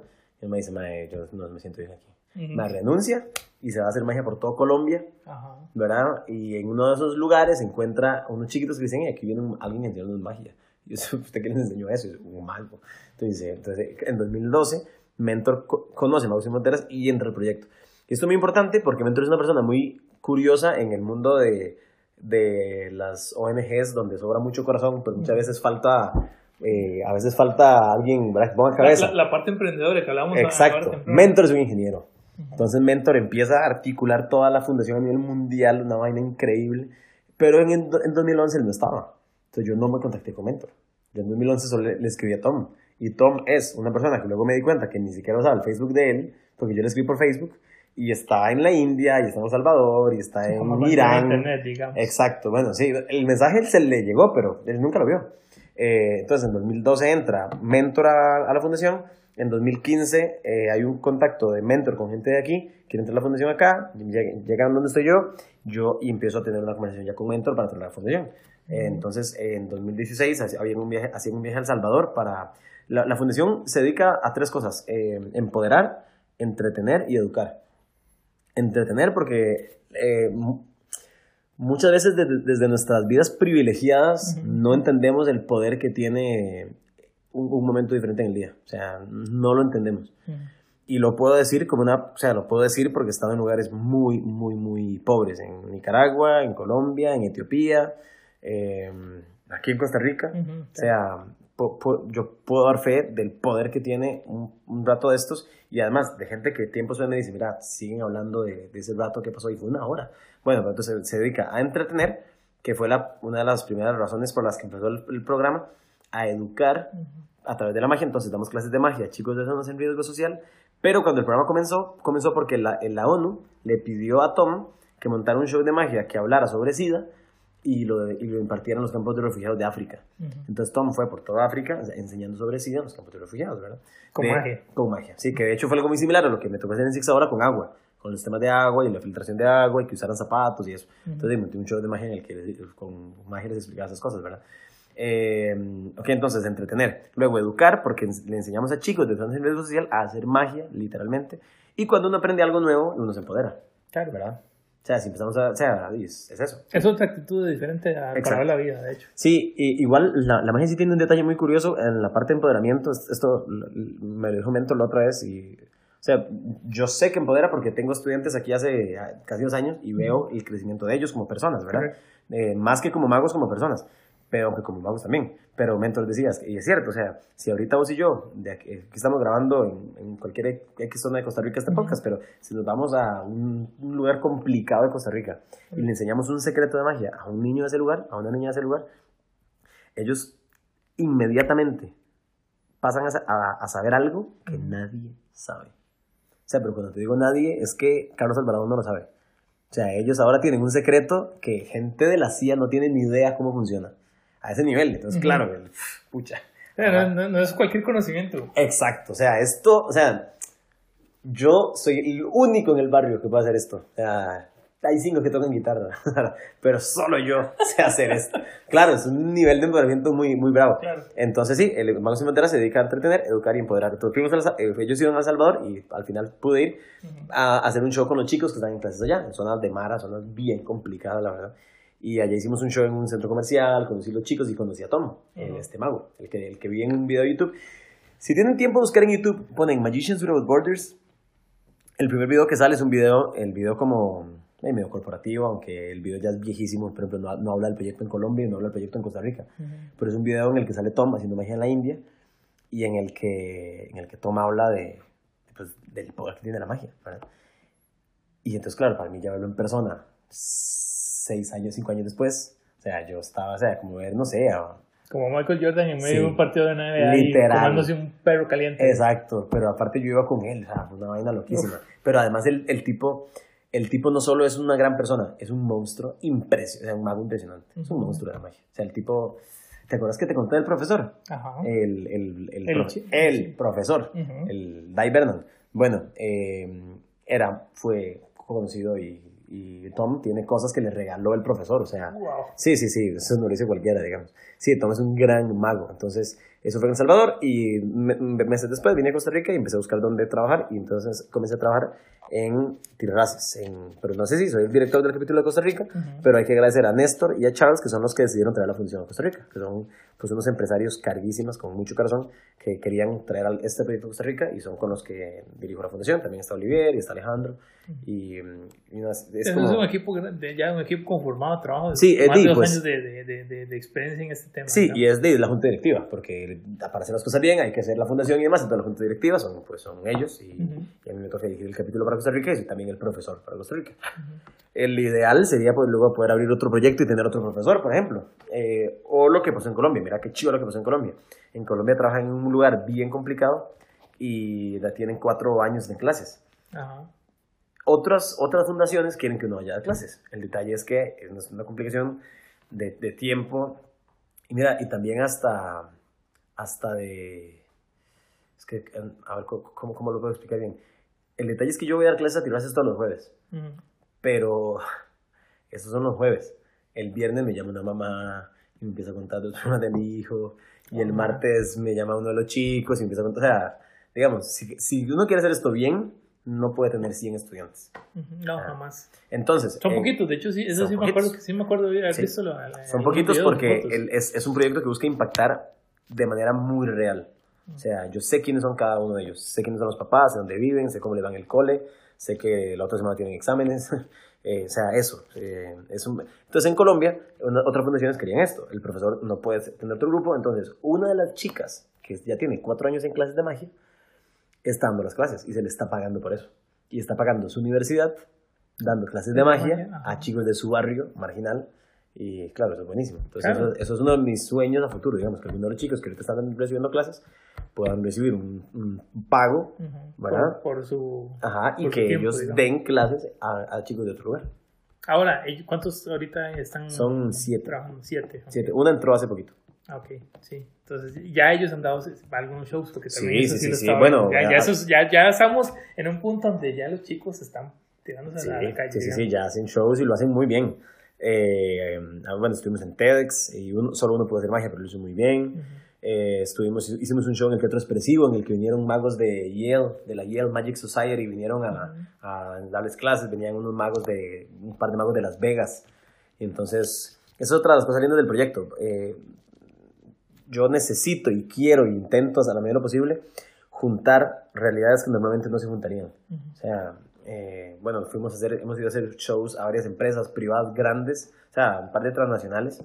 eh, y de ahí, estos chicos de Tirraces van ahí y entran al lugar y conocen el lugar. Entonces, bueno, entonces, por ejemplo, la, la primer lugar que fuimos fue a Boston Scientific. Mm. Entonces, todos solo querían trabajar en Boston Scientific. Era el único lugar donde se veían en el futuro. O sea, su futuro era un fracaso si no entraban a trabajar ahí. Ajá. Yo dije, tengo que llevarlos a más lugares para que Que vean más lugares. expandamos el, Exactamente, el- el frontera, rango, digamos. exacto. Ajá. Pero eso, o sea, eh, que, que se subieran en el, a la- en, el, en el centro expresivo y un chico de Tirraces hiciera el mismo acto a la par de un mago, de Ben Sabin, que está en Las Vegas con Copperfield. O sea, eso es una vaina muy poderosa para mí. Claro. y para el chico de Tirraces también. Aunque el maestro Ben, el, el mago de Las Vegas, que es un crack, estaba también súper conmovido, ¿verdad? Pero sí, mucho es eh, arrimarlos, eh, lograr que se junten lugares donde no se juntarían. Hace poquito Vale, que es la maga del proyecto, hizo un show en el Intercontinental eh, para una que se llamaba Shift, en el que estaba la VP de Latinoamericana de Coca-Cola, Ujú. estaba un- uno de los CEOs de Procter Gamble, estaba Epsi Campbell, y ahí en el mismo escenario se subió Vale, una chica de Tirrace, a hacer un show. ¿Cuántos años tiene? Vale tiene 14. 14 años, háganle 14 números. años. Sí, háganle números, sí. Y se subía a un escenario con pantallota, con luces y 300 personas, no, más, 400 personas al frente. Todas, todas del mundo corporativo. Y le fue muy bien. O sea, exacto, háganle números. Es- ese es otro ámbito que quizás... ¿Cuántas personas, cuántas personas están escuchando el podcast? O sea, se- eh, hoy se subirían a hacer eso. Y vale de 14 años. Con esa presión encima, digamos, Exacto. Que, que esa es una de las Sí, el detalle es que. Vale no conoce eso. O sea, Vale es, es demasiado. O sea, sí, yo, porque como los conozco tanto, eh, sé como las cualidades de cada uno. Vale no sabe lo que es la presión. Vale, sí, a Vale la pueden poner a tirar un penal en la final del mundial y lo iría a hacer. O sea, Como si nada. como si nada, como si fuera a desayunar. O sea, A final de cuentas, la experiencia ha sido con, con, con los chicos de, de Magos Sin Fronteras, ha sido única. Creo que una de las mejores que, que terminan siendo, digamos, como el- algo más aterrizado al- a, la misión tuya, que es cambiar el mundo Sí. a través de sonrisas. Sí, bueno, yo eh, creo que cuando, cuando hablamos de cambiar el mundo a través de sonrisas, sí, creo que sin duda Vamos Sin Fronteras es donde está mucho, o sea, mucho en mi corazón. Pero sí, hay una cosa que disfruto mucho y es hacer magia en cárceles, eh, en hospitales. eh, bueno, el otro año voy para la India. Eh, junto, con Ah, Magos, sí, junto con Magos Sin Fronteras y bueno que igual Etiopía eh, eh, eh, eh, esta historia esta es una historia de Tom es una historia de Tom. Tom dice estoy en un campo de refugiados en Irán de refugiados eh, de Afganistán y e hice un show hice un show al campo de refugiados hice para mil niños y adultos. Al final me tomé té con, con un señor y tiene una foto y dice con ese señor me tomé un té y el señor me dice yo le tengo que agradecer le tengo que agradecer porque mm, tengo en el campo de refugiados eh, 18 años de estar aquí y no tome esto mal, pero la ONU nos, nos trata bien, la Cruz Roja, pues, o sea, se- Nos ayuda. exacto, nos ayuda, pero a veces siento, sin que esto suene mal, le dice el señor a Tom, que a veces nos tratan como cuerpos, ¿verdad? Nos dan comida, nos ropa y ya, y eso, para que vivan. Pero es la primera vez en 18 años que viene alguien a alimentar el alma, ¿verdad? Ujú. Wow. Eh, Sí, sí. Eh, sí, total. Entonces, sí, bueno, sí, yo creo que en la parte de, de cambiar el mundo base de sonrisas, pues sí, por, por supuesto, yo, yo sueño con ver a los, a los, a los maguitos en la universidad y los sueño ver haciendo shows en Las Vegas y ellos quieren, o sea, lo que ellos quieran hacer, los quiero apoyar. Eh, la frase de Tom es, no es la magia que hagas, es lo que hagas con la magia. Esa es la frase de Tom. Y me encanta. Y, claro, y, y a final de cuentas, el, el esfuerzo que digamos, creo que, que vos le pones al, al tema de, de, de ayudar a los chicos, porque es- yo creo que eso, eso es una ayuda que normalmente uno no tiene, eh, o no tiene, digamos, conciencia en el sentido de, del impacto que, que vos puedes tener, vos lo decías ahora, digamos, eh, a veces el hecho de que lo saque a uno algo de la rutina y te dé una sonrisa, te, te a- aliviane un poco el, el pesar que a veces uno tiene por los carreras del día a día, creo que esa es una de las, de las, de las de las ventajas que tiene ser eh, alguien que se dedica al entretenimiento, alguien que se, que se dedica a hacer... eh, A mejorarle, el día a los demás, Correcto. digámoslo así. Sí. Correcto. sí. Ahora, a vos, porque digamos, ya, ya conocimos la faceta vos tuya como mago, la parte del, del, del otro, digamos, que dice que, que tenés otras aptitudes que también, no sé si serán parte del, del, del, del, del Diego mago o el Diego que no es mago, que es la música, a vos te encanta la música. Y, Sí, bueno, toco y- guitarra y, y- batería, y me gusta la música. Y tenés, has, has estado en un grupo y todo. Sí, sí, tema, sí, sí. Ajá, bueno, el, la- el de- de- detalle con la música es que en mi familia hay muchos músicos, Ujú. de hobby todos, o sea, no hay ningún músico estudiado y así. Pero sí, entonces cuando estaba en el colegio, eh, de, me, me gustaban de los instrumentos. Además, sí me acuerdo que la primera vez que alguna, como que, como que- la primera vez que una muchacha me volvió a ver de una manera diferente porque yo tenía una guitarra y me sabía, y me sabía, y solo sabía hacer un intro, creo que sin banderas, y dije, ah, no, llego y me aprendo todas. O sea, me aprendo todas las canciones. La Porque- confiable en la guitarra. y Sí, porque yo, o sea, honestamente no me iba, o sea, no era como, no, no me iba muy bien, digamos. Eh, sí, con, toco con, con un grupo que se llama Zenith, que pues es pues de, de perfil más católico, digamos. Eh, pero con ellos toco hace un buen tiempo, toco batería con ellos. Y, pero sí, me gusta mucho la guitarra, me gusta el bajo. Algún día sueño con hacer un show de magia en el que yo pueda hacerme la música en vivo, con un looper. Entonces, sí. Ah, la- ok. que, que hasta donde yo no he visto, o sea, no he visto otro mago que lo haga. Eh, sí, sí hay magos que usan loopers, pero no, no necesariamente se hacen su música. No, es una de las cosas que tengo ahí a futuro. Es el diferenciador, digamos, Ajá, que uno- sí, sí. Busca para Ajá, pero, pero creo que, que, que- es algo más integral, o sea, por ejemplo, la magia me acelera mucho, me sobre... me- ¿Más? sí, imagínate, imagínate. La batería también, la Ajá. guitarra es lo único que me... Que te aplaca. Sí, pff, ahí puedo, sí, puedo estar horas de horas ahí tocando ahí, oh, quiero aprender a tocar piano, que sé unos acordes nada más de que ya, pero me gustaría como aprender más. Em, y me gustaría ser mejor, mejor músico, o sea, como tal, digamos. Es algo que es una de mis grandes pasiones, la música, sin duda. Eh, cuando paso un buen tiempo sin tocar o quitar la batería, sí siento que algo me hace falta mucho, mucho, mucho. Y además que es algo muy de familia también. Sí, sí, porque yo hace poco creo que estaba viendo una foto que, que, pusiste, creo que era para tu abuelo o algo así por el estilo. Sí. Con, ahí, con fuerte guitarra el hombre. Sí, sí, sí. Sí, porque cuando se reúne la, la familia siempre, ahí, siempre salen las guitarras y tengo unos primos que tocan cello, y otros tocan violín, otro toca sax, y entonces siempre es un fiestón. Claro, es un fiestón con, con, amenizado con buena música. Claro, y además, por ejemplo, de parte de mi mamá son, son nueve personas, o sea, mi mamá más ocho hermanos. Entonces es un desorden. Claro. Pero, pero sí, eh, que cosas que disfrute mucho.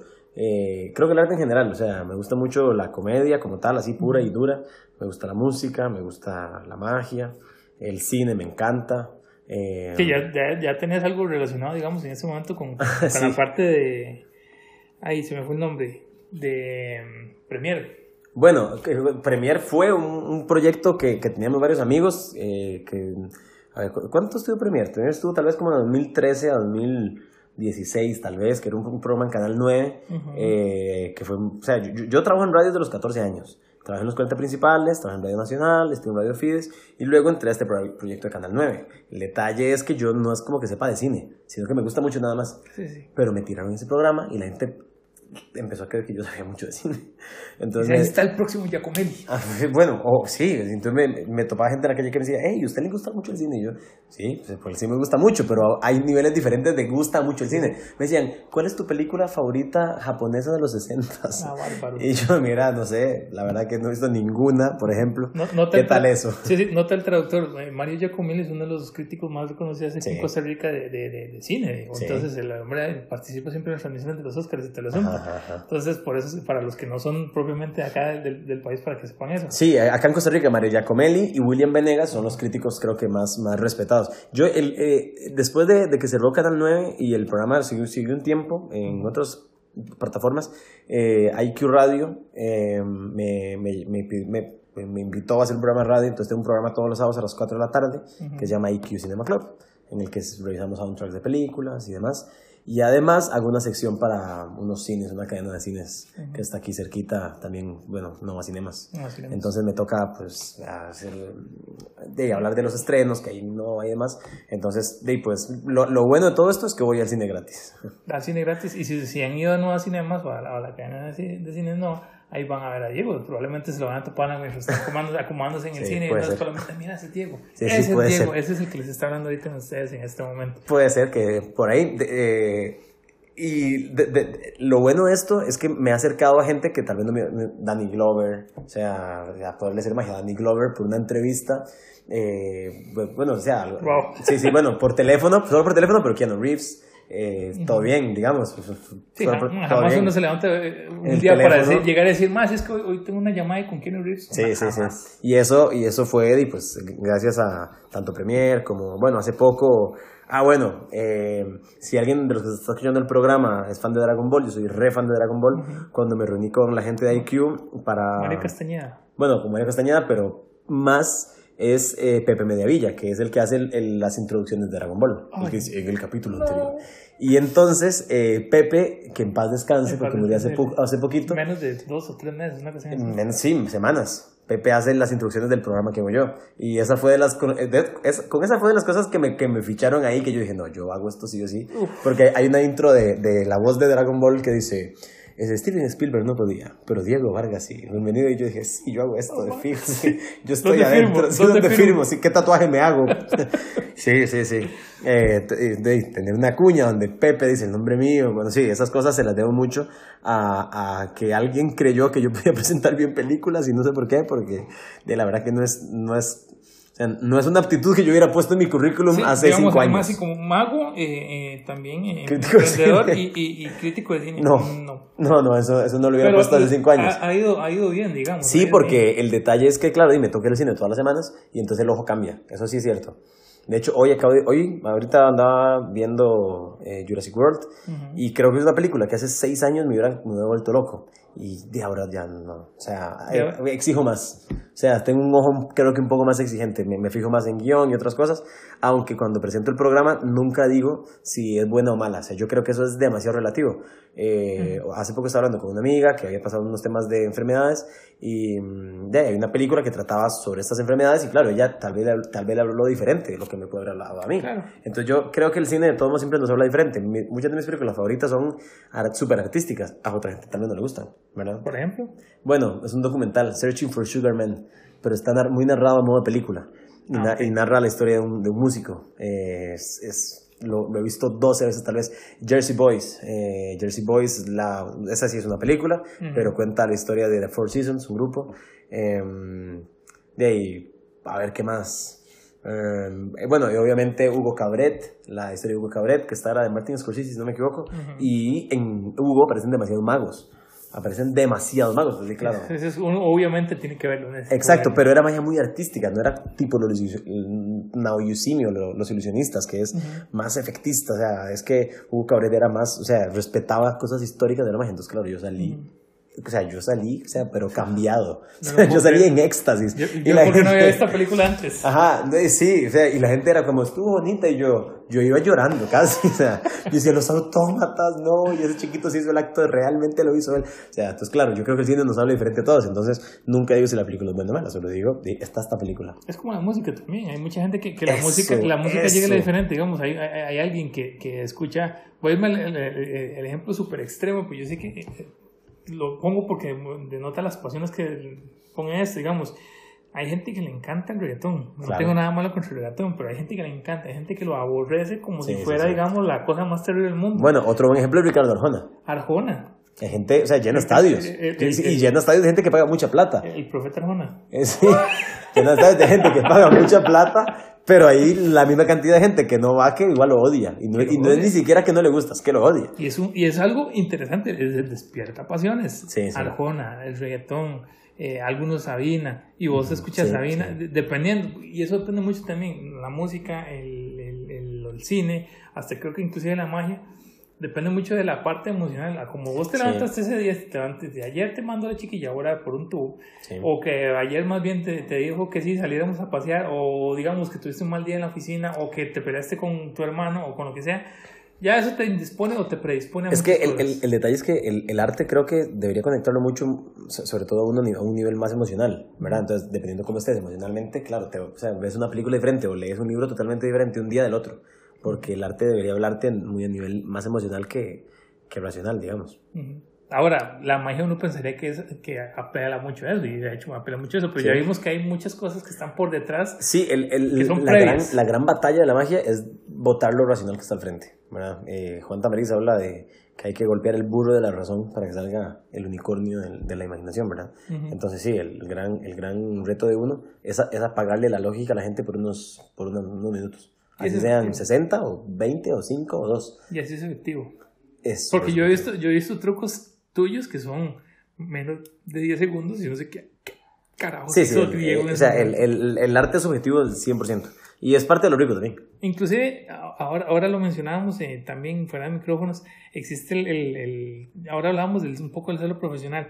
Y, pero a, la vez de lo que hemos contado, las, las colaboraciones con otros magos, lo que has aprendido con otros magos, los que probablemente otros magos han aprendido de vos, lleva, te lleva como que eso es una comunidad sumamente como unida pero recelosa a la vez. Sí, es, es, unida y recelosa a la vez. Sí, es, a ver, yo creo que, eh, yo creo que ni siquiera llega a celosa, porque, a ver, hay, hay niveles, por ejemplo, está el, el, el, yo es que en serio, gracias a Dios, mi maestro cuando yo estaba empezando, fue muy claro conmigo y me dijo, nunca pregunté algo, pero sí, tengo, conozco muchos magos que están empezando que quieren, que andan preguntando a todo el mundo cómo se hace todo. Me parece una falta de respeto.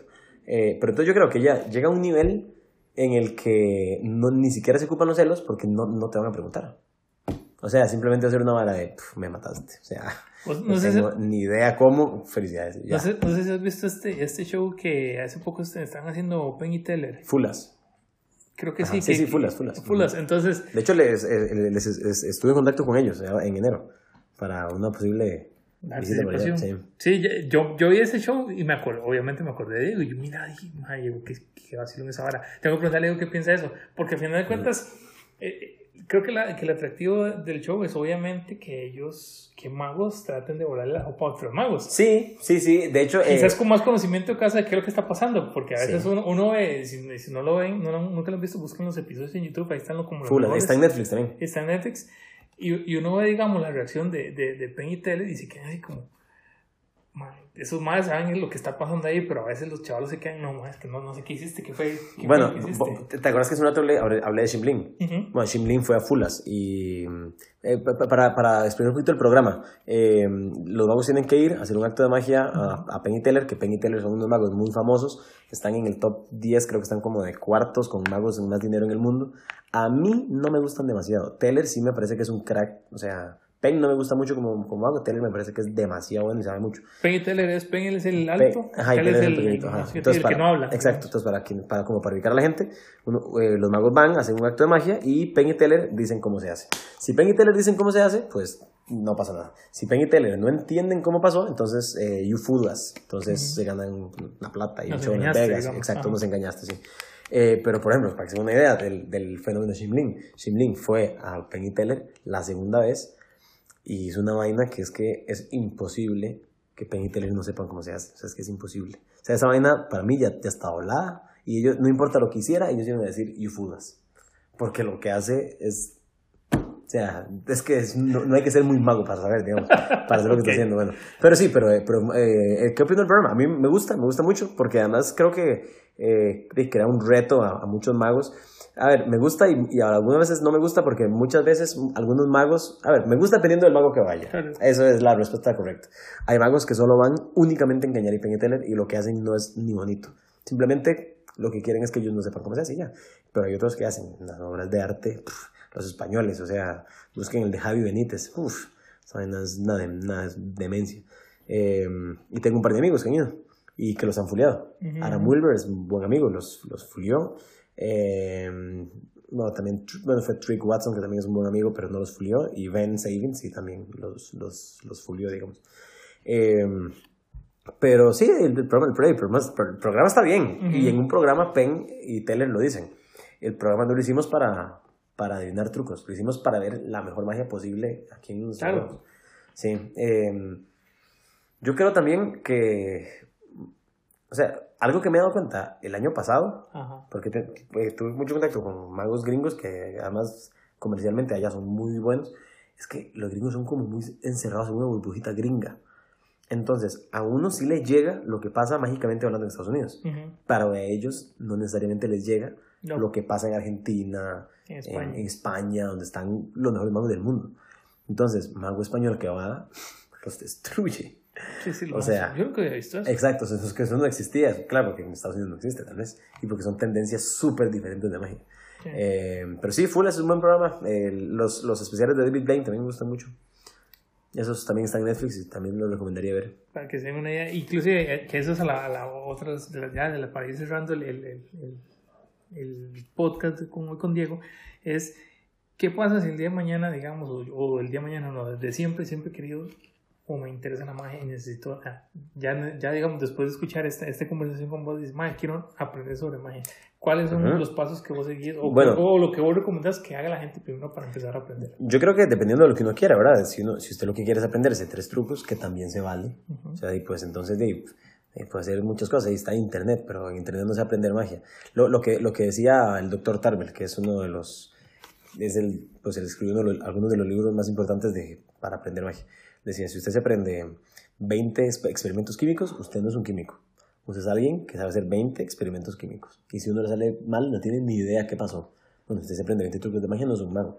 Entonces, la primera pregunta es, ¿qué quiere hacer usted con la magia, verdad? Que si quiere ligar, se, se vale. sí, okay. si quiere hacerle magia a sus hijos. No es que queramos decir que Diego lo haga, pero ese es un, un motivo que tiene la gente. Alguna gente. Eh, entonces, dependiendo de lo que usted quiera, ¿verdad? Eh, ahorita vieras que sí, pienso abrir un grupo en el que tal vez haga un taller con unas 10 personas máximo, taller de unas 3 clases nada más, eh, y enseñe algunas cosas. más una inducción que otra cosa, ¿verdad? Pero bueno, ahí eh, me pueden escribir a la página y yo, yo puedo ayudar a, guiarlos personalmente. O entonces me pueden escribir y me dicen, mira, hey, me interesa la magia, para esto y esto y esto, ¿qué me recomiendas? Y eh, yo pues muy anuente a colaborar en lo que pueda. Ok, buenísimo. Porque al final de cuentas, como te digo, a veces todos necesitamos en algún, en algún otro momento como esa, esa oportunidad, digamos, de salirnos del, del, día a día, digamos, sacarnos de la rutina, sacarnos del estrés, sacarnos de todo. Y si el día de mañana esa es una forma, digamos, para la familia, para los compañeros de trabajo, para los amigos. Lo único que sí puedo decir es que no existe el truco fácil porque eso sí le dicen mucho, enséñame un truco fácil. Eso, me tengo que decirlo, eso no existe. No lo intente. Ajá, no, pero es que además, acuérdate lo que te decía hace un rato. Eh, a la gente no le importa quién está haciendo el acto de magia. No le importa si, no, no, le importa si te sabes uno o sos profesional. La gente te va, te va a buscar el error. Por ende, si lo vas a hacer, hazlo bien o te va a ir muy mal. Y luego la otra cosa, que es un buen consejo, eh, porque esta, me la pregunto mucho, mira, es que voy, voy a ir a, a conocer a la familia de mi novia y tiene un hermanito algo para chiquitos. Bueno, resulta que los chiquitos son los públicos más difíciles que hay. Y además, si usted le hace un, acto de magia a un niño, ¿qué piensa el niño? Que usted es un mago. Entonces, ¿cómo es posible que solo pueda hacer uno? O sea, eso no tiene sentido. Si usted es un mago. Claro, no, no otros. Si usted es un mago, se puede hacer todos. Todos. Entonces, un buen consejo, porque además ya le pasó a un amigo al que, el que fue justo esa situación, voy a conocer al sobrino de mi novia, y le fue re mal, porque yo de, de tonto le enseñé uno. Entonces, vean, la magia para niños no es la fácil, sepan eso, no existe el truco fácil, y si se prenden solo uno para niños, sepan que igual tal vez les va muy mal, porque de, si sos mago, entonces no puedes hacer solo uno. Si mismo uno jamás, Exacto. solo Sí, sí, sí, si sos, sos mago, ¿cómo vas a hacer solo uno? O sea, eso no tiene sentido. Buenísimo. Ahora, lo otro, eh, ¿qué viene adelante para, para Diego Vargas como, como mago? Como, bueno, hay dos cosas que me tienen muy emocionado. Sí, dos cosas que me tienen muy emocionado. La, la primera es que todos los años hago un show en el Cine Magali, un show bien grande con música en vivo y traigo magos de afuera. más que magia. Más que magia, exactamente. Esta la... Pero esta edición va a ser muy especial porque el otro año no va a haber más que magia. Entonces esta es mucho más que magia. Y normalmente viene un mago, o sea, normalmente es Diego Vargas más un mago de afuera. Esta vez es Diego Vargas más dos magos de afuera. Eh, entonces va a ser bien especial y el otro año no va a haber. Eh, porque el otro año y pues espero hacer el viaje, este viaje a la India, hacerlo más largo, dedicarme a estudiar más. Entonces el otro año no va a haber show en el Cine Magali, que es con música en vivo. Entonces bueno, 4 y 5 de octubre. De hecho, aquí es la primera vez que digo las fechas, porque no las he sacado en ningún lugar. Es el 4 y el 5 de octubre en el Cine Magali. Y aún no voy a decir que magos vienen, pero vienen dos monstruos de la magia latinoamericana, eh, que además es magia cómica, porque lo que yo hago es magia cómica, entonces también es eh, más la misma línea. Eh, igual es con música en vivo y de ahí pues normalmente las entradas se van rápido, entonces para que aprovechen. Sí, el año pasado Sí. Se fueron rapidísimo. Sí, sí, sí. Eso sí lo recuerdo. el 4 y 5 de octubre, pero además en septiembre, esto pasó hace unos pocos días, me logré matricular para una clase, digamos, para una clase con uno de un mago que tal vez era el no sé, estará en el top 3 de los magos más importantes del planeta, que se llama Danny da Ortiz. Y es como, como que digamos que Juan Tamariz es Yoda y, y Danny es Obi-Wan Kenobi. ¿Verdad? O sea, en el momento en el que Yoda ya no esté, es, el que sigue. Exacto, bueno, Danny da Ortiz. Y Danny tiene una, unas clases para solo seis personas en su casa, tres días enteros. Y pues soy una de las seis personas que va a la próxima. Entonces estoy, o sea, pues no me, o sea, cuando lo cuento me tengo que agarrar así porque quiero brincar y pegarle a las paredes y eso, porque no me lo creo, la verdad. Y de ahí sí, esas dos cosas creo que me tienen re emocionado. Hay, hay una, nota con respecto a eso, ¿cómo es, dentro de lo que se pueda contar, obviamente, cómo es una clase de magia entre magos profesionales? Bueno, ahí, eh, ¿Qué, es lo que tiene Mira, que esto es lo primero que pasa, esto es lo primero que pasa y te, y te lo dice alguien que es estudiante, yo no soy profe. Bueno, soy profe para los chiquitos de Magos Sin Fronteras, pero eh, mira, la verdad que lo pienso, al rato yo les pasa lo mismo. La magia es un arte bien complejo. Entonces, lo primero que pasa es que el, mago que te está dando una clase, eh, sobre todo si son grandes magos, em, te está dando información que él ya asimiló, pero que no es información sencilla. Entonces, lo primero que pasa es que te da un dolor de cabeza, sobre todo cuando es teoría, o sea, cuando es teoría y puchiga, es muy numérica también la magia, o sea, la gente no, no imaginaría todo lo que hay detrás de un acto de magia, ¿verdad? De psicología, de drama, eh, etcétera, etcétera, etcétera. Y lo primero que pasa es que a veces, o sea, a uno le cuesta mucho seguir lo que están diciendo. Porque claro, ellos ya tienen lo tienen asimilado de hace años de años. lo, explican fácil. Muchos años de estudio. Exacto. Es el, es el, es el, el, el físico que te explica una, una ley de la, la, termodinámica, te la explica facilísimo porque él la tiene clarísima. Pero de ahí a entenderla uno y asimilarla, puchica, es otro nivel, es otro mundo. Entonces, ¿cómo es una clase? Eh, de, pues son muy divertidas, a mí me parecen re interesantes, pero sí suelen ser agotadoras mentalmente. O sea, lo más que he estado fue en un seminario de 8 horas. Bueno, estuve con Juan Tamariz en una masterclass de 8 horas. Uf, y la cabeza se me iba. Aparte, eso fue en 2011. Yo estaba un pollito, sí. Y me fui a meter a la clase de maestría. O sea, y el cerebro se me iba a apagar a mí, honestamente. Yo ni, ni entendía lo que estaba diciendo, la verdad, muchas veces. Eh, con, mucha razón, porque también eso, a uno le pasa en los cursos de cualquier cosa. Y o sea, imagínense que ustedes no han llevado la introducción y luego se van a meter al curso del doctorado. O sea, eso fue lo que me pasó en 2011. Pero luego también estuve en una masterclass que era como 8 horas, no un seminario, de 8 horas sobre un mago importante que se llama Hofzinser.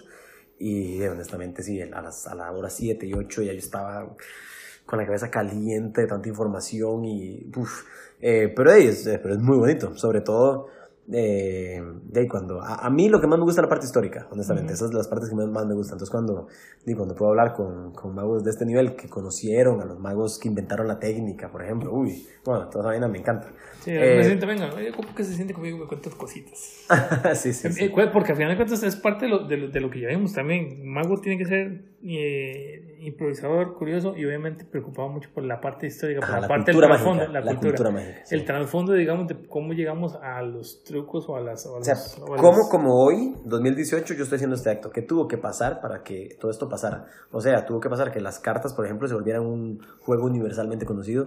Tuvo que pasar que apareciera la imprenta, porque antes de la imprenta un naipe de cartas era una, una millonada, porque eran pintadas a mano. O sea, imagínate, eran 52 horas de arte.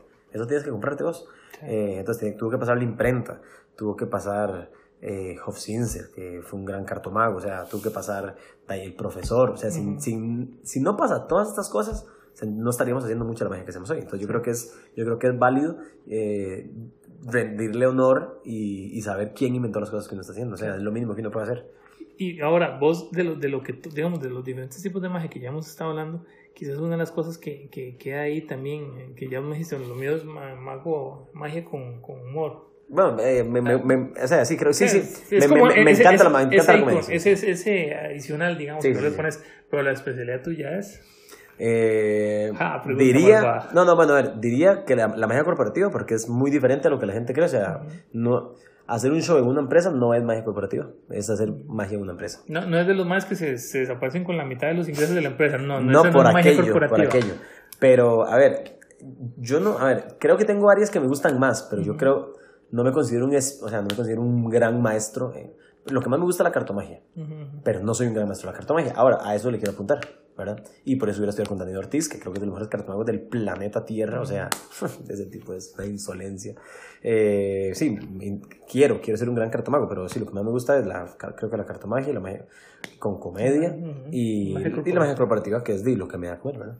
Sí, que eso es, esa es la parte que quizás la gente no, no, no, se da cuenta que también ese es otro tipo de magia, que ya no es la magia de fiesta, sino magia más... Lo, lo, que yo le diría a la, gente, a la, gente que trabaja en alguna empresa, lo, que, lo único que le diría es, si, porque tal vez no se imaginen dónde calza. O sea, primero nos podemos reunir, pero luego lo que yo siempre digo es, si hay una reunión de dos personas o más, calza. O sea, puede ser para la reunión de gerencia, o sea, para lo que sea. si, hay, si hay un grupo de gente, déjenmelo a mí. Y yo me encargo de que esa vaina sea increíble. Ok, buenísimo. Luego, eh, una, antes de que se me olvide, ¿cómo es un grupo de WhatsApp de magos? Aquí tengo uno, te voy a enseñar. Te voy, a enseñar, lástima que no lo puedan ver.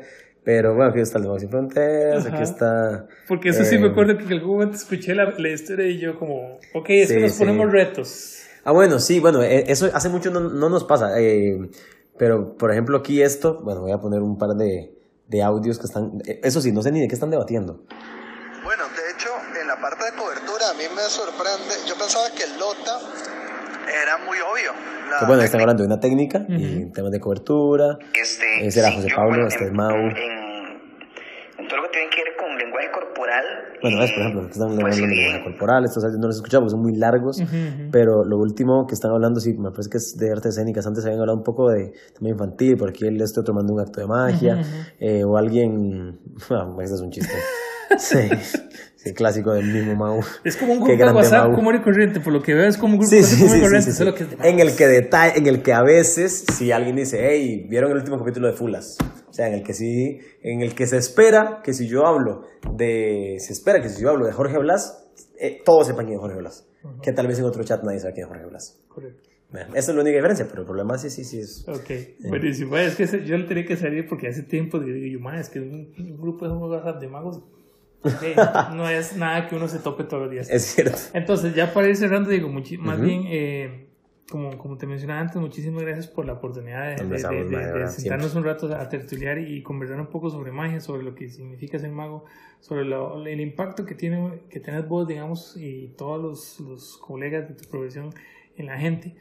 Y eh, desearte el mejor éxito y todos, todos, todas las bendiciones y todo lo que venga de camino para vos, porque a fin de cuentas eh, el trabajo que haces no solamente cambiar el mundo a base de magia y sonrisas, sino también es eh, enseñarle a la gente e inspirar a la gente y terminar eh, de darles como ese sentido, digamos, a lo que a veces uno no tiene claro, digamos, en el día a día. Que es y si quieren ver algo en vivo, nos vemos en el Magali el 4 y 5 de octubre. 4 y 5 de octubre en el Magali pueden encontrar Las entradas salen en Publitickets en un mes por ahí. En un mes. Estamos ahorita en junio, vamos a... Finales de julio. Finales de julio están saliendo las entradas. Eh, recuerden, a Diego lo pueden ubicar en la página diegovargas.cr en Facebook. Ah, igual Diego, Vargas, eh, Instagram, Diego Vargas CR. Diego Vargas CR en Instagram, en Facebook. Eh, en algún momento lo pueden ver en, en, los cines. También puede ser.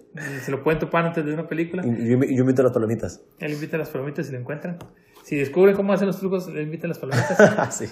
Y este, de nuevo, como te digo, muchísimas gracias. Eh, esperamos que en algún momento podamos hacer una segunda parte, porque probablemente hay, hay, mucha, hay mucha información que, que ahorita va a salir, que va saliendo y que nos va a salir después de que ya lo estemos oyendo.